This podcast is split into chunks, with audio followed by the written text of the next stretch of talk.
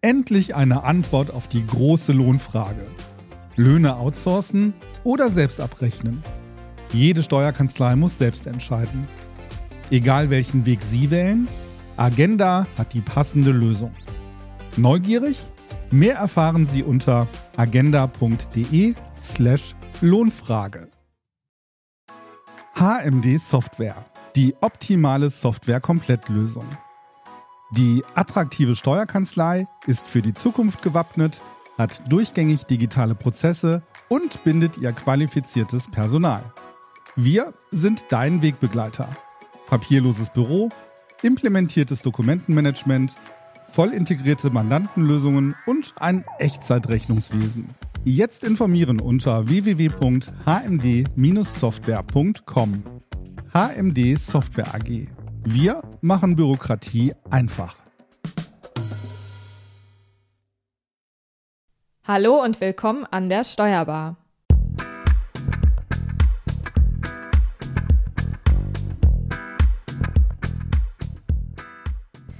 Heute sprechen wir mit unserem Gast, der uns übrigens schon einmal besucht hat, über Unternehmensstrukturen, Einzelunternehmen, GmbHs und die Holding. Dazu gleich mehr von meinem Kollegen. Mein Name ist Franziska Boyong und mit mir zusammen moderiert heute wieder Christoph Böckler. Hallo Christoph. Hallo Franzi. Äh, daneben darf ich wieder Professor Dr. Christoph Jun willkommen heißen. Du hast mit uns zusammen ja schon mal die Folge zu Stiftungen in Deutschland und Liechtenstein aufgenommen. Schön, dass du wieder dabei bist und äh, ja, nochmal Teil der Sendung bist. Hallo Franziska, hallo Christoph. Vielen Dank, dass ihr mich wieder eingeladen habt.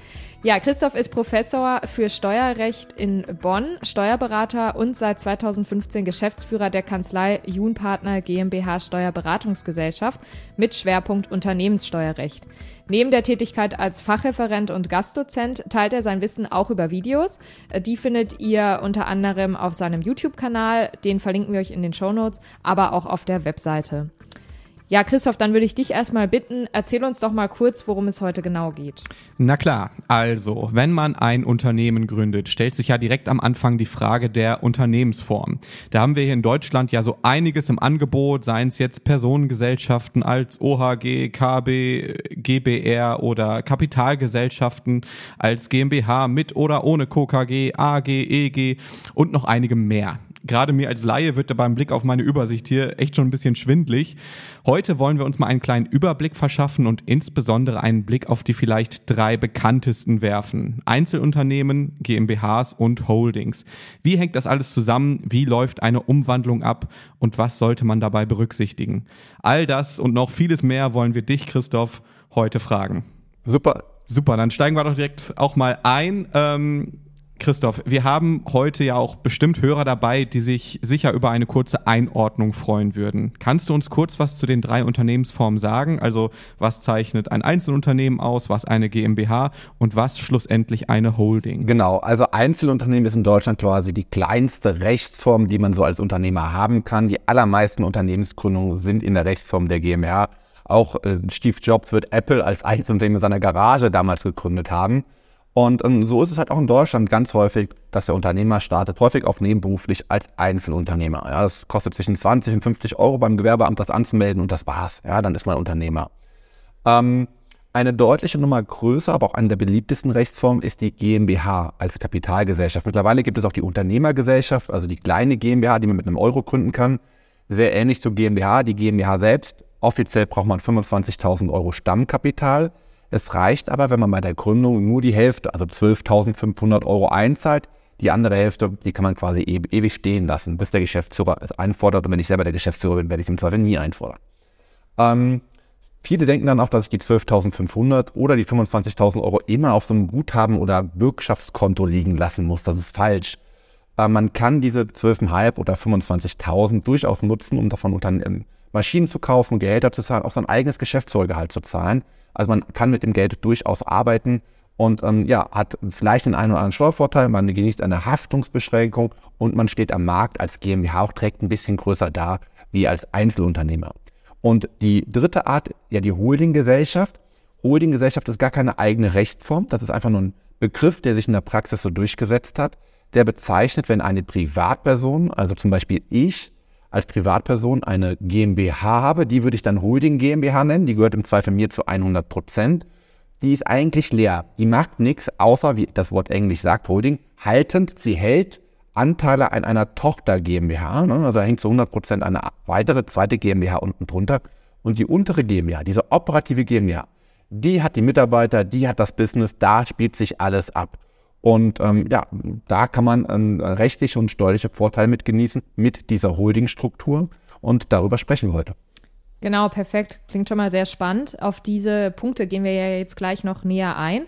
Ähm, erstmal vielleicht zur ersten Umwandlungsform, Einzelunternehmen zur GmbH. Darum soll es ja heute auch gehen. Äh, viele Unternehmen starten ja auch erstmal als Einzelunternehmen, macht ja auch Sinn. Ähm, welche Vorteile bietet denn jetzt diese Umwandlung zur GmbH? Genau, also als Einzelunternehmer zahlst du Einkommensteuer und Gewerbesteuer und die Einkommensteuer liegt ähm, zwischen 0%, also wenn du deine Gewinn machst, 5.000 Euro, würde ich dir ein Einzelunternehmen durchaus empfehlen, weil 10.000 Euro sind in Deutschland für jeden steuerfrei, das ist der Grundfreibetrag. Ja. Aber dann kann der Steuersatz ansteigen bis 45 Prozent.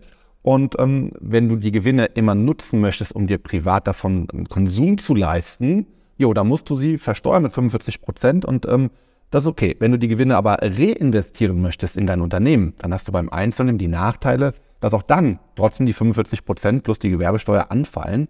Ähm, da gibt es zwar mittlerweile äh, auch ein paar Möglichkeiten, da Anträge zu stellen, aber die macht man in der Praxis als Berater nicht, weil die so kompliziert sind. Da hat der Gesetzgeber etwas gebaut, was man nicht will. Also faktisch ist die Hälfte des Einkommens weg und du hast nur die andere Hälfte zum Reinvestieren. Mhm. Wenn du jetzt in der Rechtsform der GmbH bist, hast du natürlich klar rechtlich den Vorteil der Haftungsbeschränkung, Punkt 1.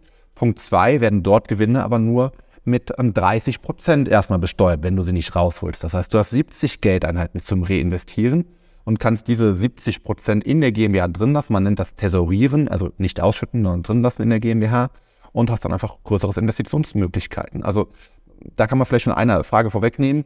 Wann lohnt sich die Holte oder die GmbH-Gründung? Also wenn du 50.000 Euro Gewinn machst und die 50.000 zum Leben brauchst, da bist du im Einzelnen gut aufgehoben. Ab 100.000 Euro ist es häufig so, dass der Unternehmer nicht das ganze Geld privat braucht, auf privater Ebene zum Konsumieren, sondern einen Teil reinvestieren will. Und das wäre dann der Teil, den man in der GmbH ja, niedrig besteuert, also zu 70 Prozent drin lässt. Mhm, okay, ja, vielen Dank auch schon äh, für die Vorteilsnennung. Darauf kommen wir gleich auch nochmal genauer. Ähm, wie funktioniert denn jetzt so eine Umwandlung in der Praxis? Genau, also ähm, in der Praxis gehst du äh, erst, in der Regel führt der Weg dich erst zum Steuerberater ähm, da, da, sind wir quasi heute schon. Die Fragen kann ich jetzt beantworten. Der Steuerberater muss dann die Bilanz erstellen auf den 31, in der Regel auf den 31. Dezember des Vorjahres. Das wäre also in unserem Fall der 31. Dezember 2022. Im Idealfall hat der Mandant und der Berater die Bilanz jetzt schon vorliegen. Und auf Basis dieser Bilanz ähm, geht man dann hin und ähm, ähm, äh, schafft ähm, oder erstellt die Satzung der GmbH und einen Einbringungsvertrag. Ja, das sind meistens zwei unterschiedliche Dokumente. Wir gehen in der Praxis hin und gründen erst die GmbH mit 12.500 oder 25.000 Euro und wenn die zwei Wochen später gegründet ist, dann übertragen wir das Einzelunternehmen auf die GmbH mit diesem separaten Einbringungsvertrag. Dann muss man in der Tat zweimal zum Notar, einmal für die GmbH-Gründung, einmal für die Einbringung. Ähm, ich habe aber jetzt den Vorteil, dass ich das Ganze bis zu acht Monate rückwirkend machen kann. Das heißt, die Gewinne rückwirkend seit dem 1. Januar 2023, die werden sogar rückwirkend nur mit 30 Prozent versteuert. Und dann bekomme ich sogar rückwirkende Steuererstattung. Also das kann durchaus attraktiv sein. Und genau, und wenn die Einbringung dann eingetragen ist, ne, dann ist das Vermögen auch äh, zivilrechtlich komplett in der GmbH. Und da, dort bin ich dann Geschäftsführer und führe dann das bestehende Business weiter in der GmbH. Okay, wenn ich jetzt so eine Umwandlung anstrebe, wann wäre denn jetzt der perfekte Zeitpunkt, zum Steuerberater zu gehen? Also wie ist da der zeitliche ähm, ja, Rahmen oder Ablauf, wann muss ich mich um was kümmern und bis wann habe ich Zeit? Genau, ich würde die Podcast-Serie noch zu Ende anhören und dann beim Steuerberater anrufen, ja. weil ähm, du musst eine, wenn du beim Steuerberater bist, gehst du dann noch zum Notar, machst die Verträge und wenn der Notar das beim Handelsregister anmeldet, muss er eine Bilanz beilegen bei der Einbringung, also bei dem zweiten Step. Diese Bilanz darf maximal acht Monate alt sein. Wenn ich jetzt die Bilanz vom 31. Dezember 2022 nehmen will, plus acht Monate, bin ich beim 31. Dezember, äh, 31. August ja. 2023, also in knapp zwei Monaten. Und äh, deswegen ist jetzt in der Tat der perfekte Zeitpunkt dafür. Also ganz wichtig, Bilanz äh, schon parat haben, Schritt zum Steuerberater, Schritt zum Rechtsanwalt oder zum Notar und dann den zweiten Termin, äh, Notartermin noch im Laufe des Augustes gemacht haben. Ja, und deswegen ist jetzt der perfekte Zeitpunkt. Wenn ich später gehe, ist jetzt auch kein Problem, aber dann muss ich eine zusätzliche Bilanz erstellen, zum Beispiel auf den 31. Mai oder 30. Juni, was natürlich mit zusätzlichen Kosten verbunden ist und deswegen nicht gewollt ist meistens. Okay, verstehe.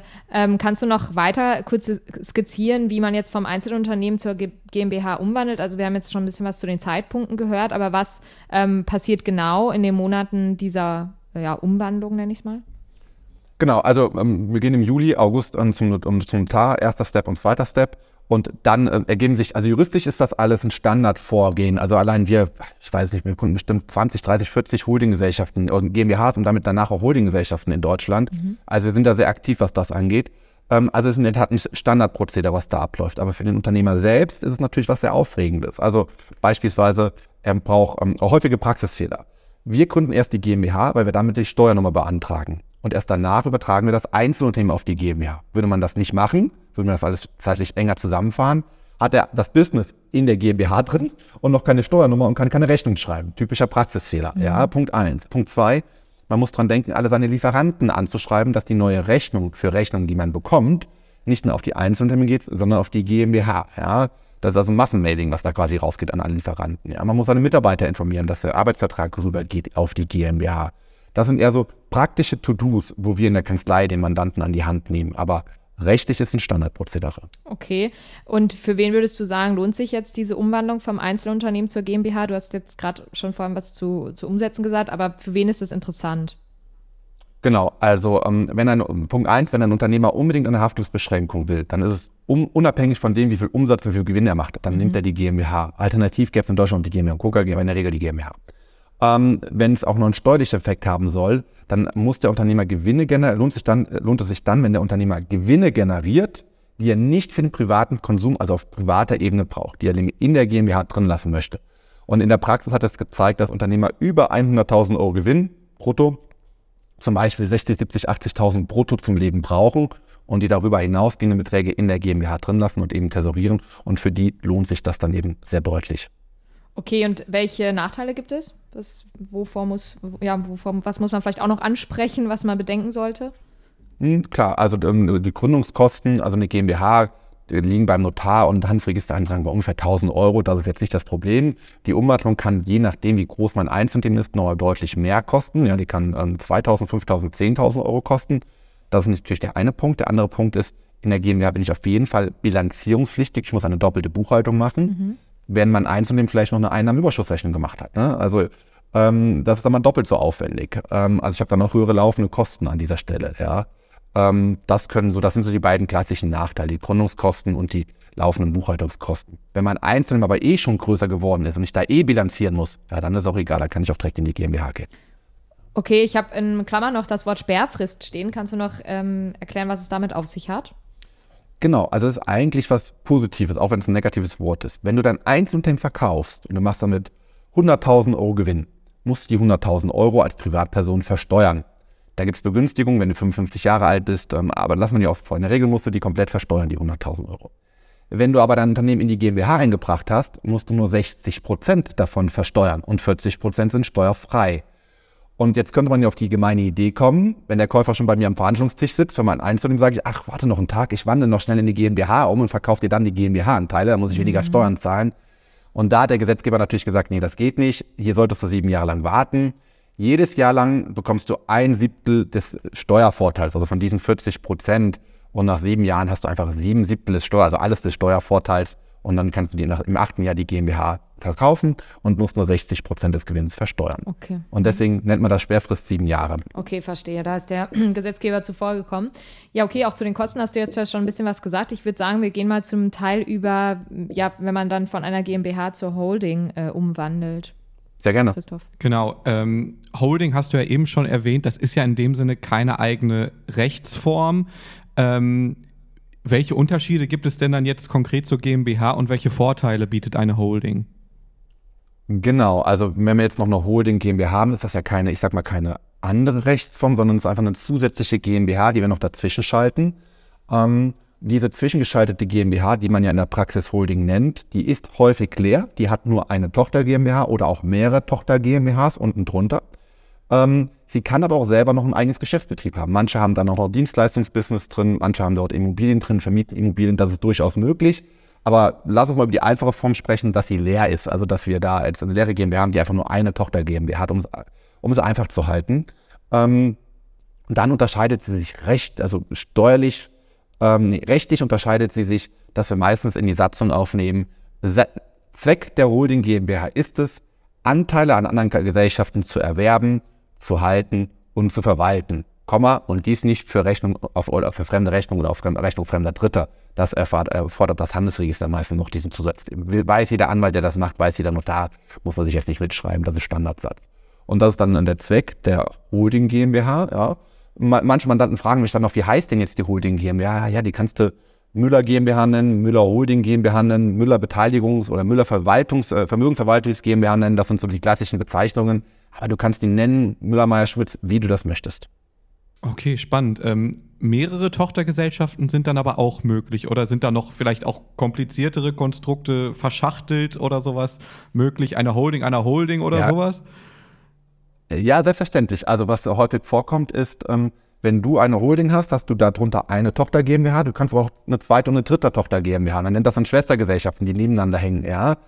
Ähm, das kommt ganz häufig vor. Was auch noch vorkommt, ist, dass die Holding an der GmbH beteiligt, also einer operativen GmbH, ne, der Tochter GmbH, und dort unten drunter noch eine dritte GmbH unten drunter hängt. Das wäre dann quasi eine Enkel GmbH. Das gibt es auch. Und wenn du es noch eine Nummer komplizierter machen willst, dann ähm, mache ich dir folgendes Beispiel. Du, Christoph, und du, Franziska, ihr gründet gemeinsam ein Business.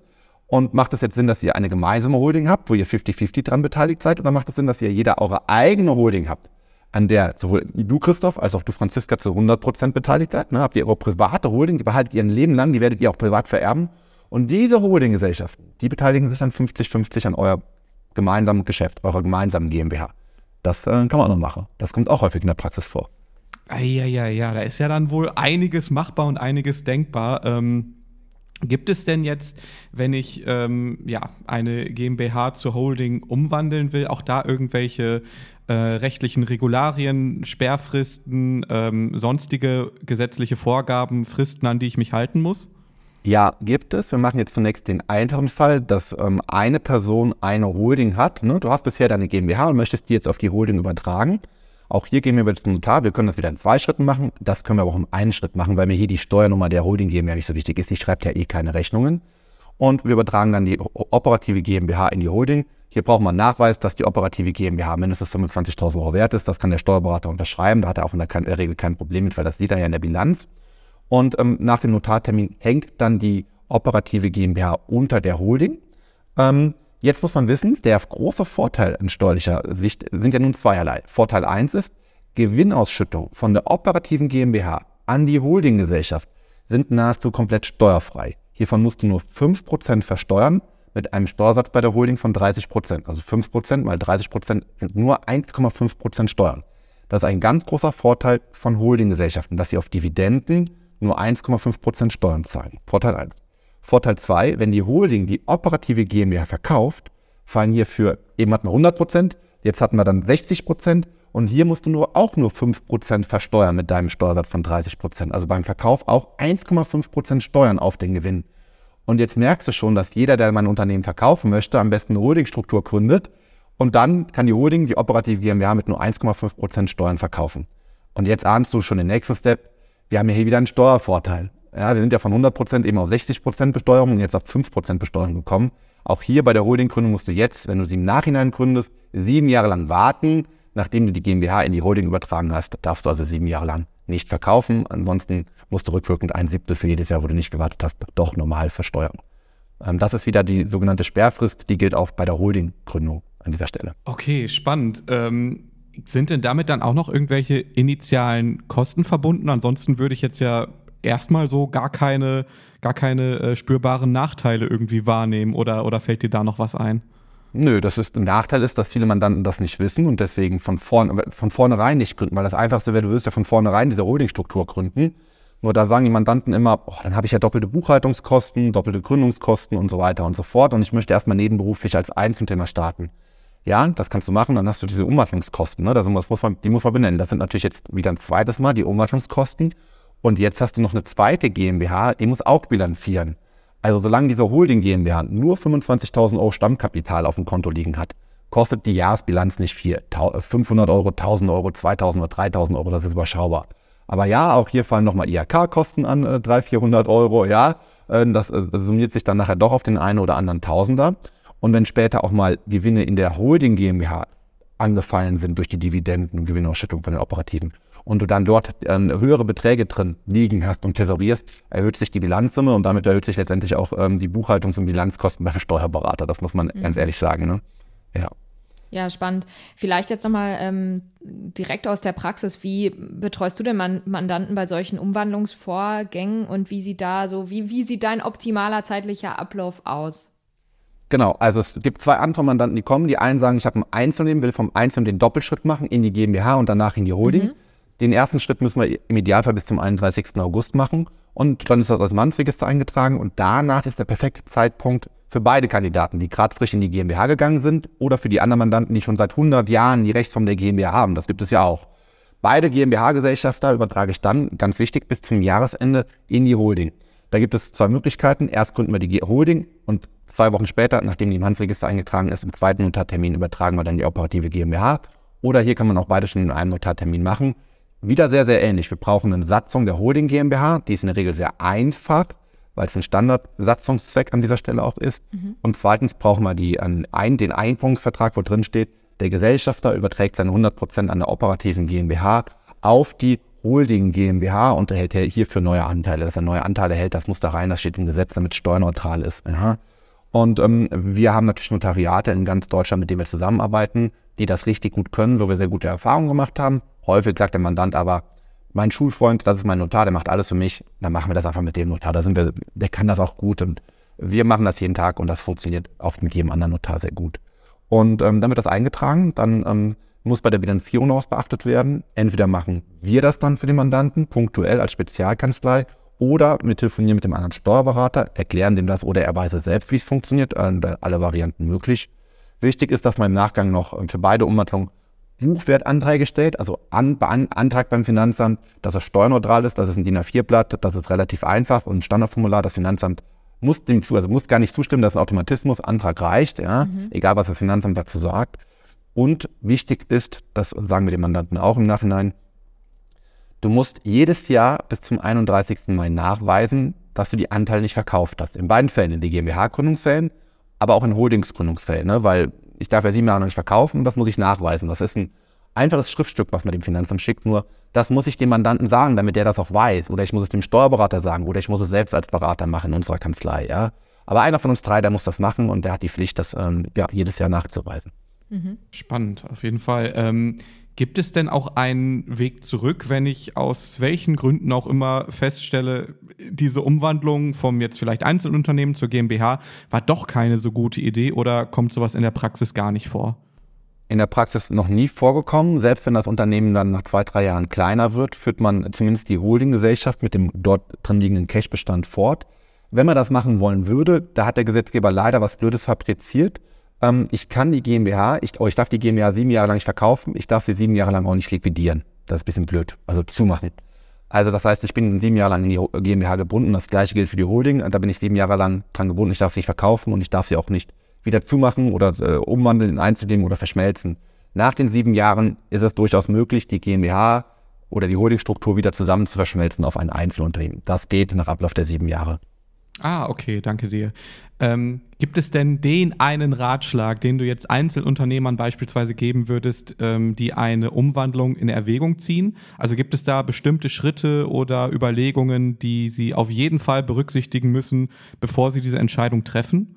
Bevor sie die Entscheidung treffen, nicht. Aber ich will zwei Vorteile mit auf den Weg geben, die Sie unbedingt mit berücksichtigen müssen. Das kann mit Ihrem Steuerberater sein, mit dem Sie dann morgen sprechen. Das kann auch bei uns in der Kanzlei sein, wobei wir wissen die Vorteile, wir machen sowas ja auch in ganz Deutschland. Vorteil 1 ist, schaue dir dein Eigenkapital in deinem Einzelunternehmen an. Beispielsweise, du hast im Idealfall 500.000, das ist der perfekte Betrag, du hast 500.000 Euro Eigenkapital. Wenn du damit jetzt in die GmbH umwandelst, hast du die Möglichkeit, diese 500.000 Euro so in der Bilanz auszuweisen, dass es eine Forderung der Privatperson gegen die eigene GmbH ist. Also als hätte die Privatperson im Zuge der Umwandlung der GmbH ein Darlehen von 500.000 Euro gegeben. Das hat den Vorteil, dass zukünftige Gewinne nur mit 30 Prozent versteuert werden in der GmbH. Und eigentlich können die drin gelassen werden oder sie können ausgeschüttet werden, dann fällt 25 Prozent Steuern an. Oder sie können jetzt über diese Darlehensforderung steuerfrei an den Darlehensgeber, also an die Privatperson ausgezahlt werden, also zurückgezahlt werden, weil über diesen geschickten Kniff habe ich 500.000 Euro Forderungen kreiert. Und ähm, ja, und wenn man das mal ausrechnet, 25 Prozent auf 500.000 Euro, die ich so steuerfrei aus einer Holding, äh, aus der GmbH rausholen kann, sind das 125.000 Euro, die ich gespart habe. Ja, das funktioniert sowohl bei der Umwandlung in die GmbH als auch bei der Umwandlung in die Holding. Früher konnte man das mit sehr großen Beträgen machen und das hat mal jemand mit 4,5 Milliarden Euro gemacht. Das war bei der Übernahme von ähm Porsche durch die Volkswagen AG. Da hat man eine Aktie nur ausgegeben und hat 4,5 Milliarden gegeben. Und so wurden die 4,5 Milliarden eben nicht besteuert. Man hat 30 Prozent Steuern gespart, das waren 1,5 Milliarden. Und seitdem gibt es ein neues Gesetz, seit 2013 ist das begrenzt auf irgendwelche Höchstbeträge. Einer davon ist 500.000 Euro. Aber ähm, für normale Mandanten ist das noch ausreichend und den Vorteil kann man gerne mitnehmen. Vorteil 1. Vorteil 2, wenn du dann Gewinne generierst in deiner GmbH, zahlst du nur 30% Steuern. Das Problem ist aber, das liegt dann in deiner normalen GmbH. Du hast das Geld, irgendwann mal vielleicht auch mehrere Millionen in deiner operativen GmbH. Das heißt, es liegt doch wieder in der Haftungsmasse. Du hast ja eigentlich eine GmbH wegen der Haftungsbegrenzung, was du privat nicht haftest. Wenn du aber 2 Millionen Euro von deinem Privatgeld quasi in der GmbH hast, ist das in der Insolvenzmasse mit drin. Wenn die GmbH pleite geht, ist das Geld auf dem Girokonto mit weg. Nachteil 1. Nachteil 2, jeder kann im Unternehmensregister nachlesen, wie viel Cash hast du auf deinem Konto. Das ist nicht gut für Mitarbeiter, nicht gut für Mandanten oder für, ähm, für Kunden und auch nicht gut für Lieferanten bei Verhandlungen. Deswegen lohnt an dieser Stelle der zweite Vorteil, nämlich in die Holding zu gehen, weil da hast du das Geld zunächst auf der ähm, GmbH-Ebene und kannst es dann aber rausholen mit nur 1,5% Steuern in deiner Holding. Und damit machst du deine operative GmbH wieder nackt und sparst das Geld in deiner Holding an. Und das ist dann automatisch deine private Spardose in dieser Holding GmbH. Ja, ich kann auch im Handelsregister mir die Holding angucken, das macht keiner. Jeder guckt sich immer nur die operative GmbH an, ist hier liquide, was macht die so? Hat die Geld auf dem Girokonto, ja oder nein? Ähm, das sieht man also nicht mehr so deutlich. Und ähm, sollte die operative GmbH in die Insolvenz gehen, haftungsrechtlich, schlägt das eben nicht auf die Holding GmbH durch. Meine Spardosen GmbH bleibt damit erhalten. Ja. Und damit wird jetzt auch deutlich, die zwei Vorteile will ich mitgeben, warum, wenn ihr beide, äh, Christoph und Franziska, zusammen eine operative GmbH gründet, warum ich euch empfehlen würde, zwei eigene Holdinggesellschaften zu gründen, weil ihr wollt ja langfristig mit eurem Geld in euren privaten Holding GmbHs individuelle Reinvestitionen tätigen und nicht immer aneinander in der gemeinsamen Holding ein Leben lang gebunden sein und dann gemeinsam die Holding vererben, sondern da will ja jeder seine eigene Holding haben. Ja. Ähm, das sind so die Punkte, die ich mitgebe. Dann kommt häufig noch die Frage, warum gründet ihr denn in der Kanzlei die Holding immer in der zweiten Jahreshälfte noch ganz schnell vor dem 31. Dezember? Ne? Also den ersten Schritt mache ich vom 31. August, den zweiten Schritt in die Holding mache ich vom 31. Dezember. Das hängt damit zusammen, dass ich die Gewinne aus der GmbH erst im Folgejahr steuerfrei ausschütten kann. Ich muss also immer einen 1. Januar abwarten. Wenn ich die Holding also jetzt noch bis zum 31. Dezember 2023 gründe, kann ich schon nächstes Jahr, am 2. Januar 2024, nahezu steuerfrei mit 1,5 Prozent ausschütten. Wenn ich das dieses Jahr nicht mehr schaffe, sondern erst nächstes Jahr im Februar äh, gründe, dann muss ich elf Monate warten und kann erst wieder am 1. Januar danach die erste Ausschüttung machen. Die erste Ausschüttung ist also immer daran gebunden, dass ich einen Kalenderstichtag abwarte. Ja, super. Ja. Äh, Franzi, ich glaube, da haben wir direkt auch ein paar gute äh, Praxistipps direkt für unsere eigene GmbH. Genau, für, für, für uns selbst. Ja, vielen Dank. Genau das. Äh, an die Hand bekommen. Was, da, was wir da genau machen, ja. müssen wir dann nochmal erörtern, aber ähm, die steuerrechtlichen Hintergründe haben wir jetzt, glaube ich, ganz gut Fall. erläutert bekommen. Ja, mein, mein Fragenkatalog wäre jetzt soweit erschöpft. Hast du noch irgendwas? Nee, genau, meiner auch. Ähm, das waren auf jeden Fall jetzt auch am Ende nochmal sehr gute praxisnahe ähm, Tipps. Vielen Dank dafür. Ähm, ein Hinweis habe ich noch für unsere Hörer und zwar bietet die NWB Akademie ein passendes Seminar an. Die steueroptimale Holding heißt das Errichtung, laufende Besteuerung und Exit. Referenten sind Professor Dr. Gerrit Adrian und Julian Fey und das Seminar findet zwischen April und November viermal statt. Darunter auch rein, gibt es auch rein, reine Online-Termine. Den Link packen wir euch auch in die Show Notes. Ja, und dann würde ich sagen, sind wir auch ans Ende dieser Folge gekommen. Das war eine sehr spannende Folge. Danke euch fürs Zuhören und auch an äh, meinen Mitmoderator und an unseren Gast. Ähm, wenn es euch Hörern gefallen hat, dann hinterlasst uns gerne eine Bewertung im Podcast-Player eurer Wahl oder schreibt uns eine Mail an podcast.nwb.de. Wir freuen uns über euer Feedback und auch eure Themenwünsche. Vielen Dank und bis zum nächsten Mal. Tschüss. Sehr gerne, vielen Dank. Ciao. Danke, Franzi. Danke, Christoph. Ciao.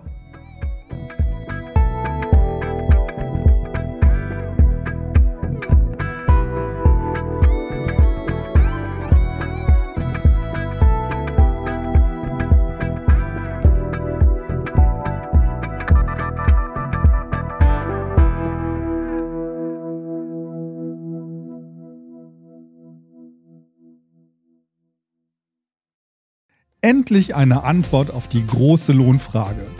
Löhne outsourcen oder selbst abrechnen? Jede Steuerkanzlei muss selbst entscheiden. Egal welchen Weg Sie wählen, Agenda hat die passende Lösung. Neugierig? Mehr erfahren Sie unter agenda.de/slash Lohnfrage.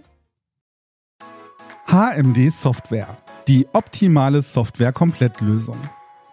Die attraktive Steuerkanzlei ist für die Zukunft gewappnet, hat durchgängig digitale Prozesse und bindet ihr qualifiziertes Personal. Wir sind dein Wegbegleiter. Papierloses Büro, implementiertes Dokumentenmanagement, voll integrierte Mandantenlösungen und ein Echtzeitrechnungswesen.